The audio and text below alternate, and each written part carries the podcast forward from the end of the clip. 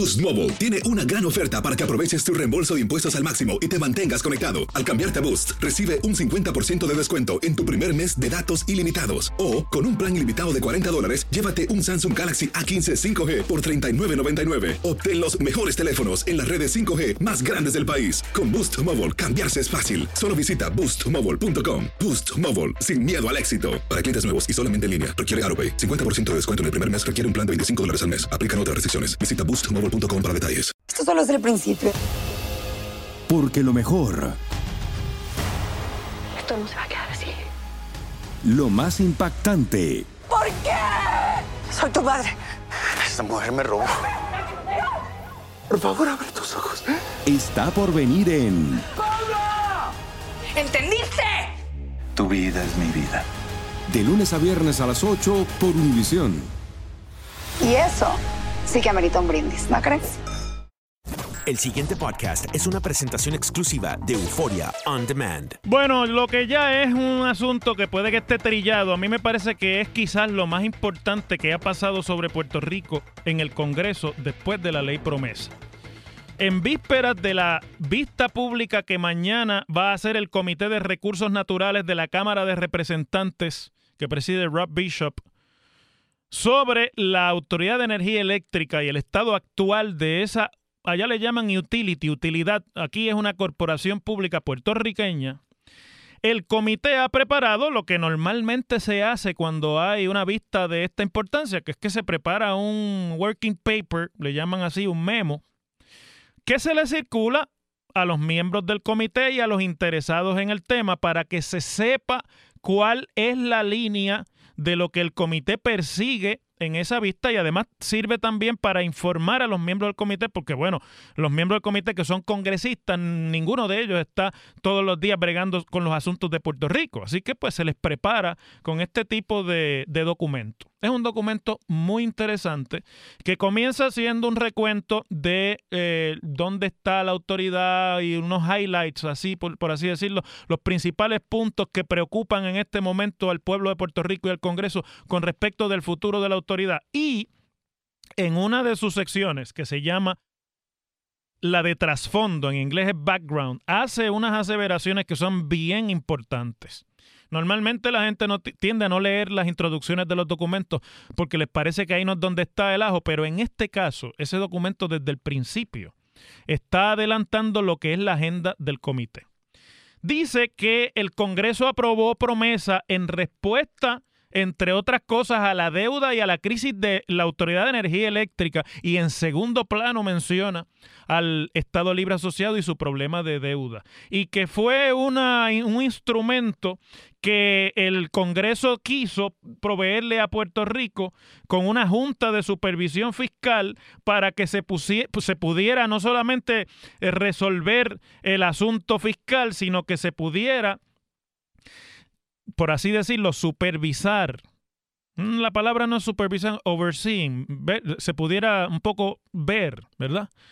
Las negociaciones consensuales sobre la deuda presente de la autoridad y el adoptar procedimientos que aseguraran una, una, un, un cuadre del presupuesto en su momento y que se desarrollaran planes fiscales, etcétera, etcétera. Luego dice, Mientras se desarrolló la ley promesa, los bonistas de la Autoridad de Energía Eléctrica llegaron exitosamente a un acuerdo con la, con la gerencia de la autoridad y con la oficial principal de reestructuración de la autoridad en ese momento, Lisa Donahue. Ese documento se llama el RCA, el RCA.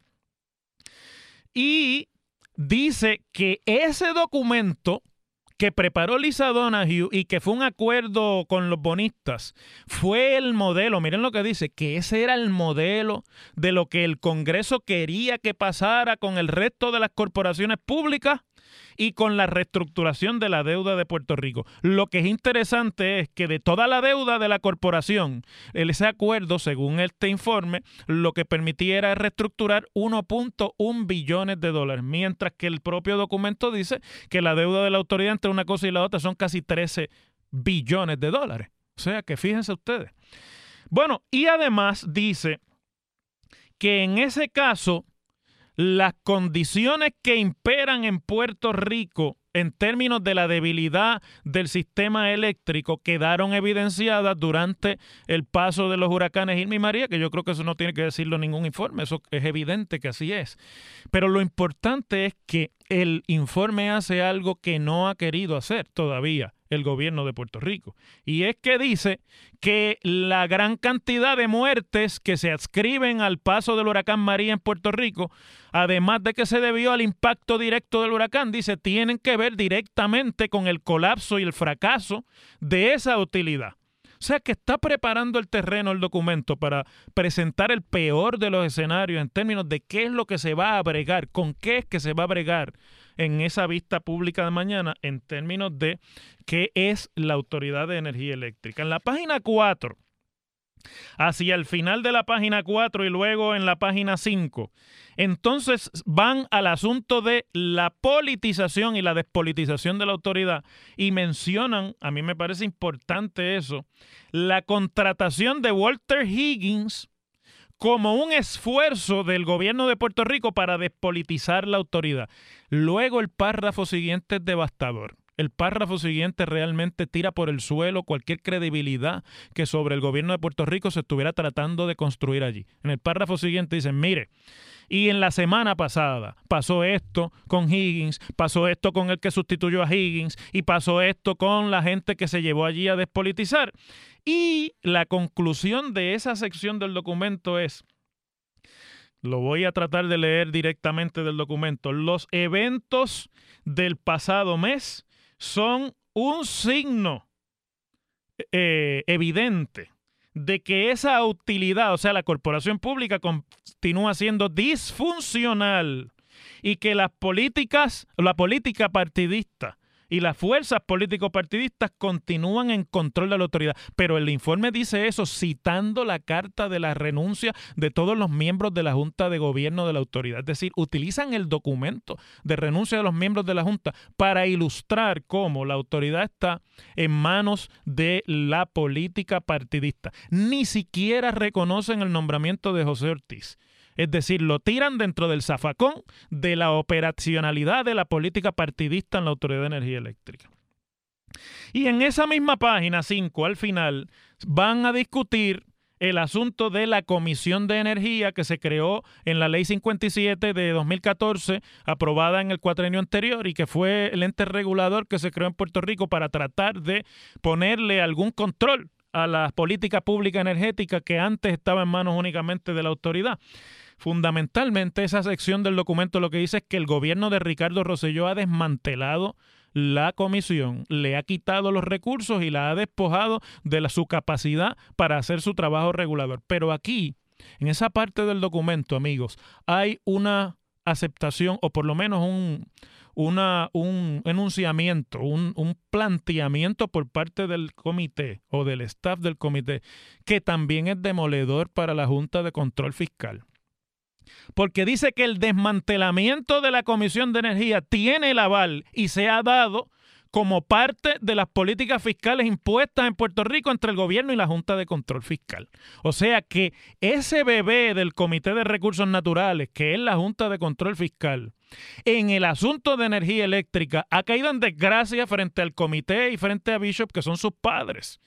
Y básicamente lo que dice la Junta está en este caso sirviéndole de muleta al gobierno de Puerto Rico para destruir la posibilidad de que la corporación salga del manejo de la política partidista. Eso es fuerte. Eso es bien fuerte, no porque sea algo que no se pueda concluir, sino porque este es el tono que va a tener la vista pública de mañana en la que todavía está por verse quién es el que va a ir a deponer de parte del gobierno de Puerto Rico. No hay nadie entre los deponentes de la Junta de Control Fiscal y además de eso los demás son el Departamento de Energía eh, y otros más. Y eh, en la página 6 comienza ya el bombardeo final, en una sección o en una subsección que comienza diciendo, sin una solución comprensiva para bregar con el problema de la deuda y de las pensiones, de la deuda de pensiones de la autoridad, la autoridad no tiene futuro y va a ser PREPA will continue to be burdened by litigation. Se la van a comer viva los bonistas en la litigación de promesa. Eso es lo que está diciendo el comité. yo creo, mire, esto, esto es muy resonante. Tenemos que verlo más allá de cuál es el interés privado detrás, que lo hay. Pero aquí están haciendo predicciones que yo creo que van inclusive al punto de, predecir que en el caso de la autoridad, la propia ley promesa y el propio capítulo 3 fracasarán. Dice esa parte del documento que la deuda de la autoridad se estima en 9.25 billones de dólares, 9.200 millones de dólares y la deuda del sistema de pensiones de la autoridad en 3.600 millones, 3.6 billones de dólares y que sigue siendo un asunto de gran preocupación a la hora de decidir el futuro de la Autoridad de Energía Eléctrica, que ellos le llaman de utility. Y dice aquí que la movida de la Junta de Control Fiscal de mover a la Autoridad de Energía Eléctrica al título 3 de bancarrota, en vez de haber adoptado el acuerdo aquel eh, con Lisa Donahue, que para ellos era el, el modelo de lo que tenía que pasar con Puerto Rico, ya le ha costado al pueblo de Puerto Rico mucho dinero en litigación adicional y millones de dólares en consultores privados. Como quien dice, es a ellos a quien le está pasando el rolo. La propia política de la Junta de Control Fiscal, que fue la que decidió junto con el gobierno meter a Prepa o a la autoridad dentro del capítulo 3 de la ley promesa. No me queda la menor duda de que este informe está escrito por personeros directos de los bonistas, especialmente de los bonistas de la Autoridad de Energía Eléctrica se están cargando o tratando de cargar en la vista de mañana el proceso de ley promesa de quiebra, porque los bonistas saben que en el proceso de litigación no las tienen todas con ellos. Y están tratando de dejar saber las señales de que políticamente hay insatisfacción con lo que ha venido a ser el uso de la ley promesa. Esto tiene el nombre de los bonistas escritos por todos lados, pero no hablo de los bonistas de aquí de los que compraron unos bonitos la autoridad para poder este, cobrar los revenues y con eso mantenerse bien en un estado de buenas, finanzas personales después de su jubilación. No, estos son los colmillú, estos son los bonistas de los sindicatos de bonistas que están detrás de la compra a precio de pescado bombado de la deuda de la autoridad y ahora piensan que lo, lo, que ellos pensaban eran grandes ganancias con la compra de ese muerto, ahora pues puede que no les sea tan favorable. Y Luego, en la página 7 y 8 del documento, hay una subsección que dice la Autoridad de Energía Eléctrica debe ser sistemáticamente transformada y debe permitirse una transición hacia la privatización. Y ahí empieza hablando de que la ley 57 de 2014 reconocía que había que cambiar la misión y las maneras en que operaba la autoridad, etcétera, etcétera, etcétera. O sea que los bonistas se muestran mucho más satisfechos con la legislación del cuatrienio pasado y con el acuerdo del cuatrienio pasado que con lo que va o puede pasar en el tribunal. Le digo los bonistas porque no tengo duda de que son ellos los que están detrás de este documento. Pero este documento va a sentar la pauta sobre la discusión de en los próximos meses, no solamente la autoridad, sino de lo que vaya a pasar en el litigio de, de promesa contra Puerto Rico. Y a mí me parece que ahí la parte más importante, bueno, atacan la cuestión de la burocracia, obviamente hablan de cuánta, de la cantidad de empleados excesiva que tiene, de todo lo que se ha convertido en un monstruo en términos de nómina, etcétera, etcétera. Y pues sin hablar de eso, hablan también del poder excesivo que según ellos tiene la Unión de Trabajadores, o sea, la UTIER que desde hace tiempo se están acusando allá de que la autoridad la dirige la UTIER y que ellos son, pues, que la autoridad es presa de los intereses de la Unión. Pues ahí no lo dicen directamente, pero lo dejan entender como que esta es la realidad si le dejamos esto en manos a los puertorriqueños. Y la parte más fuerte del documento, que es el último párrafo, bien cortito, en la página 8, que dice, y yo lo voy a prácticamente leer literalmente, privatización debe ser la meta final para eh, que se logre con la conversión de la Autoridad de Energía Eléctrica. Y debe, como quiera ocurrir, una transformación, una reforma sustantiva, estructural y cultural, que ahí es que les digo que meten el asunto de la unión, tiene que ocurrir con la meta de la privatización y que eso tiene que ocurrir dado el hecho de que hay resistencia del gobierno de Puerto Rico y acusan ahí al gobierno directamente a resistirse a esa transformación cultural y, estructural de hacer los cambios estructurales que se necesitan y transformacionales. Por lo tanto, terminan diciendo, es improbable que la privatización de la autoridad ocurra bajo el status quo. Eso, en arroz y habichuela, mis queridos amigos, quiere decir Quitémosle el control a Puerto Rico y federalicemos esto, porque de lo contrario, este muñeco no va a salir. Las cosas como son. En WKAQ se abre el aula del profesor Ángel Rosa. Conoce de primera mano cómo se bate el cobre en la política. Las cosas como son. Profesor Ángel Rosa en WKAQ. Bueno, tengo unos minutitos antes de la pausa y quiero discutir algo que no, no puedo dejar pasar inadvertido. Es un artículo que publica, como siempre, Joan Isabel González en el periódico El Nuevo Día de hoy, en el que habla. ¿Ustedes se acuerdan cuando el año pasado se estuvo discutiendo una legislación que se aprobó finalmente y que liquidó la administración de los sistemas de retiro? Eso se dio como parte de lo que estaba en el mapa que al comienzo del cuatrienio le había dejado escrita a la Junta de Control Fiscal al gobierno de Puerto Rico. Se eliminó la administración de retiro, se sustituyó por una serie de planes nuevos y se dijo que eso se hacía entre otras cosas porque ya no existía el fondo de retiro, e, era inexistente, o sea, había muerto, no tenía chavo. Y que de ahora en adelante eso iba a funcionar, recuerdo el, el término, bajo un sistema de pay-go, lo que entre, por ahí mismo se financia y que el Fondo General iba a responder por las pensiones. Eso se dijo, pero no se dijo que en el caso de corporaciones públicas y en el caso de los municipios, no es el Fondo General el que iba a responder. En el caso de las corporaciones públicas y los municipios, eran las finanzas de las corporaciones públicas y de los municipios. Y hoy sale la información de que ni los municipios han mandado los chavos para el sistema de PayGo, ni las corporaciones públicas tampoco. Dice que durante los primeros 11 meses del año fiscal que se acabó el 30 de junio pasado, San Juan, Ponce, Arecibo, Calle San Sebastián, Carolina, Caguas y Toa Baja figuran entre los municipios que no han remitido los pagos al gobierno para que se puedan mantener el pago de las pensiones en el sistema este de PayGo. Y que solamente Guaynabo y Bayamón han cumplido con la totalidad o la mayor parte de los pagos de este sistema. El resto de los municipios, uno tiene que entender porque la, no está ahí la información, pues han cumplido quizás parcialmente, pero se alega por este artículo de la prensa hoy, del periódico El Nuevo Día específicamente, que los municipios, casi ninguno ha cumplido con el plan. Es un informe que prepara la Autoridad de Asesoría Financiera y Agencia Fiscal, la famosa AFAF, para dar una idea de cómo es que va esto de la administración de las pensiones en Puerto Rico.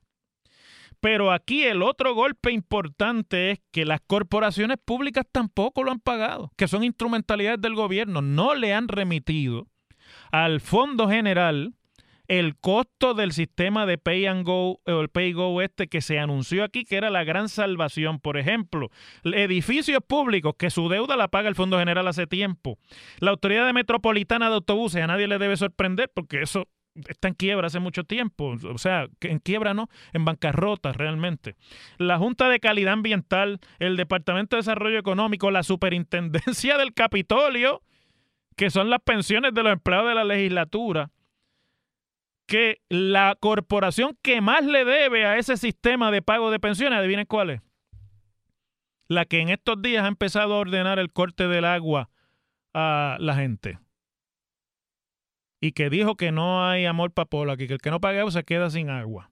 La autoridad de acueductos y alcantarillado debe 70 millones de dólares del pago del sistema este de Pay Go. ¿Ok? Y la tapa del pomo hay que ponérsela cuando se dice en el informe que hay todavía un golpe mayor al Fondo General, que es el hecho de que el sistema de retiro para maestros, que ustedes saben que los maestros están en un sistema de retiro aparte, y el sistema de pensiones de la Judicatura de Puerto Rico, que ustedes saben que fue objeto de una decisión judicial en el cuatro años pasado de que no se podían tocar las pensiones de los jueces. Ellos mismos lo decidieron. Pues tampoco han pagado un centavo de los 763 millones que se deben al sistema de PayGo. Entonces, ¿se acuerdan de la ley 106 de 2017, que es la que creó todo este sistema de PayGo? Pues esa ley, entre otras cosas, dice que las pensiones son una obligación del Fondo General y establece que todas las agencias del gobierno y los municipios tienen que reembolsar al Fondo General para que pueda cumplir con esa obligación con el pago de las pensiones. No veo información aquí sobre cómo está funcionando el sistema de retiro de la Universidad de Puerto Rico, que es el otro gran boquete que nadie toca, es como el elefante en la sala. Está sentado en el mismo medio y nadie lo quiere hablar. Entonces, los municipios de Caguas y San Juan e incluso otros municipios que están en mejor condición, pues como por ejemplo el Guainabo, dicen que las facturas que le están mandando del sistema de PayGo son incorrectas y que la obligación del fondo de pensión del pago de pensiones es una jugada contra los municipios y contra los servicios directos que los municipios pagan a la población. O sea, los municipios están diciendo, nos están cobrando lo que no es y lo que quieren es quitarnos los chavos. Y si nos quitan esos chavos, nosotros no podemos cumplir con pagos, digo, con servicios que son esenciales y que prestan los municipios.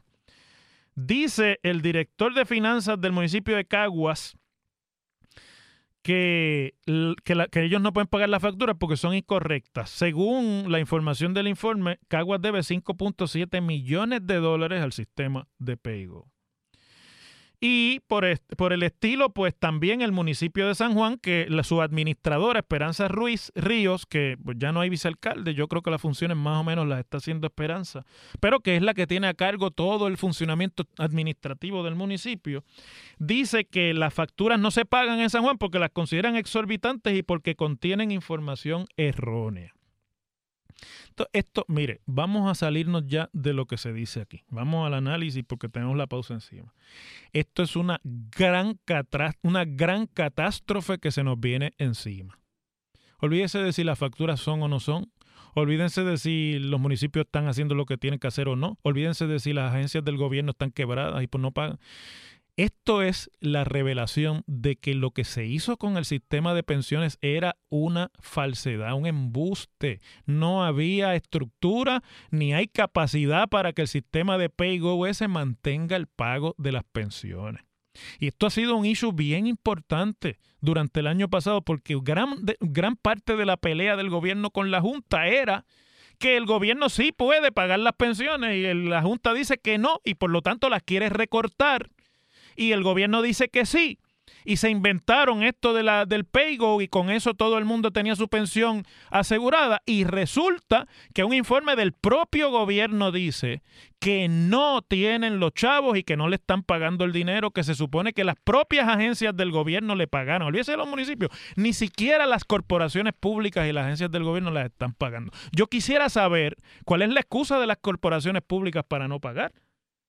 Será también la, la factura exorbitante. Pero mire, amiga y amigo que me escucha, pensionada y pensionada del gobierno de Puerto Rico. ¿Se acuerdan cuando le dijeron que con sus pensiones nadie se metía y que usted tenía aseguradas sus pensiones? Eso era embuste. Y hoy día comienza a vérsele el refajo. Esto va a ser una gran catástrofe. No hay dinero, no se están remitiendo los chavos y el resultado de eso, cuando se acaben los reductos de lo que pueda venir por la ayuda del huracán, etcétera, y que la liquidez del gobierno es un boquete. Y un boquete quiere decir dejar de pagar las pensiones de los retirados del gobierno de Puerto Rico. Olvídese de los que se van a retirar, de los que ya se retiraron. Las cosas como son.